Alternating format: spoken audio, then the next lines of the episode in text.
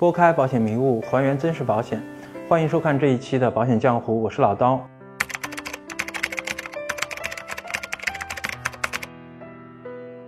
那么，根据某城网发布的“无保险不出行”的这样一个年度旅游保险的出行报告显示，目前国人的出行主动购买保险的意识是越来越强了。那么，以2015年这个为例啊，自主投保的这个总人数占所有出行人数的百分之七十左右。那么，但是您真的会购买旅游保险吗？那根据惠德网目前所做的调查问卷的了解。实际上，在自主投保旅游险的客户里面呢，有百分之九十的人，他是不知道应该如何去选择旅游保险的。甚至呢，在很多人在过往的这个经历中呢，他是有买错保险的这样一个经历。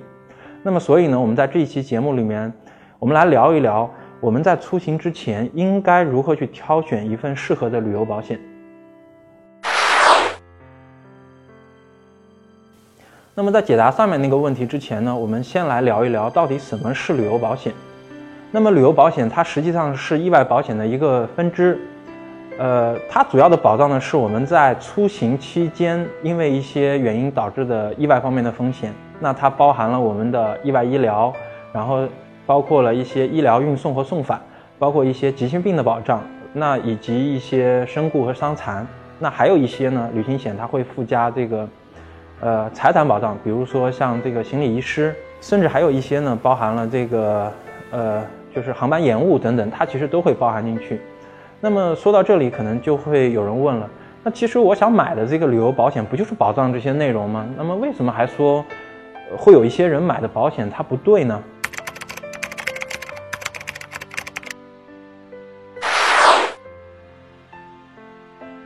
这个问题呢，就回到我们目前的。这个市面上的旅游保险的一个现状，那么大多数的这个旅游保险啊，它虽然有这个意外或者疾病的保障，但是呢，这些东西它是跟我们的出行的目的是有直接关系的。那保险公司往往在设计保险商品的时候呢，它是根据我们不同的出行的游玩项目，呃，然后来看这个游玩项目所存在的风险，然后来去设置相应的这样一个保障。那所以呢，我们今天就来看看我们的旅游保险它到底是如何去细分的。那么在现在目前现行的旅游保险里面呢，它实际上呃目前分了两类。第一类呢是指境内旅游，也就是在国内出游；那还有一类呢是境外出游。那么今天我们在这里先重点聊一聊这个境内旅游保险到底应该如何买。那么在下一期呢，会跟大家再详细去解读境外旅游应该怎么买。那实际上，在国内的境内旅游保险，它其实也分了非常多的种类。那么大致它可以分为一种叫做普通的这种观光的旅游保险，另一类我们把它定义为叫做高风险型的这样一些旅游保险。呃，那么我们先来解读什么是这个普通的观光旅游保险。从字面上面，大家可以理解，简单的理解一下它的意思，就是我普通的出行。呃，那么但是实际上在这个里面呢，它还有一些细分。那比如说啊，我们在这个海拔低于三千五百米以下的地区来进行旅游，呃，那么并且呢，在出行期间你不从事一些高风险的运动，那比如说潜水或者是蹦极。那么一般市面上的旅游保险呢，你是都可以来进行去选择的。那在这个选择的过程中呢，你就可以根据你的个人需要去选择一些保额的高低，这个都可以了。在这里需要特别注意的一些就是这些国内旅游保险啊，往往会有一些保险的这个条款里面，他说是不承保这个被保险人在常住的居住地，也就是说，比如说，呃，我是常住在深圳。那么我购就算购买了旅游保险，它是在这个深圳市内所发生的风险，它是不承保的。那么所以呢，我们在投保这种普通旅游的观光保险的时候，其实要特别留意条款里面是否有做这个说明。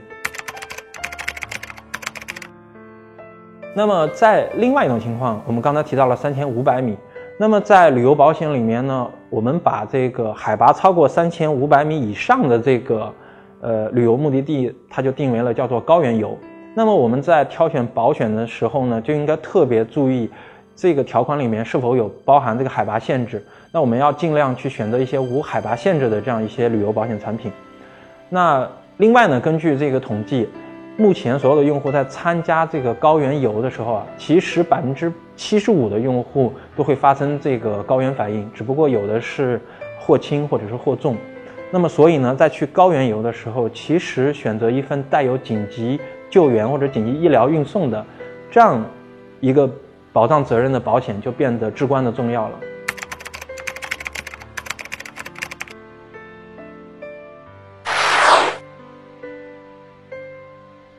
呃，我们刚才讲完了这个普通的旅游观光，那么它分为了普通的三千五百米以下跟三千五百米以上。那我们再来看看这种高风险运动型的这样一个旅游保险又应该怎么买？那么实际上在高风险的这个运动险里面呢，它又分为了叫做户外运动和高风险极限运动这两个分支。那我们先来看一下一般的户外运动，如果我们出我们的旅游啊。一般是从事一些户外运动，比如说徒步、登山，那这样的一些限制，呃，还有一些露营等等。那这一类的呢，我们可以选择一些户外运动保险，呃，作为我们的这样一个保障基础。因为在这些户外运动保险它设置的时候，就是以这种普通的户外作为保障责任的。那么另外呢，如果我们出行啊是从事一些挑战极限的，比如说像潜水，那比如说像滑翔。呃，去做这个滑雪，甚至是极速漂流、蹦极，包括热气球等等。那这些项目呢，呃，往往在保险公司里面，它是定义为是叫做高风险的运动。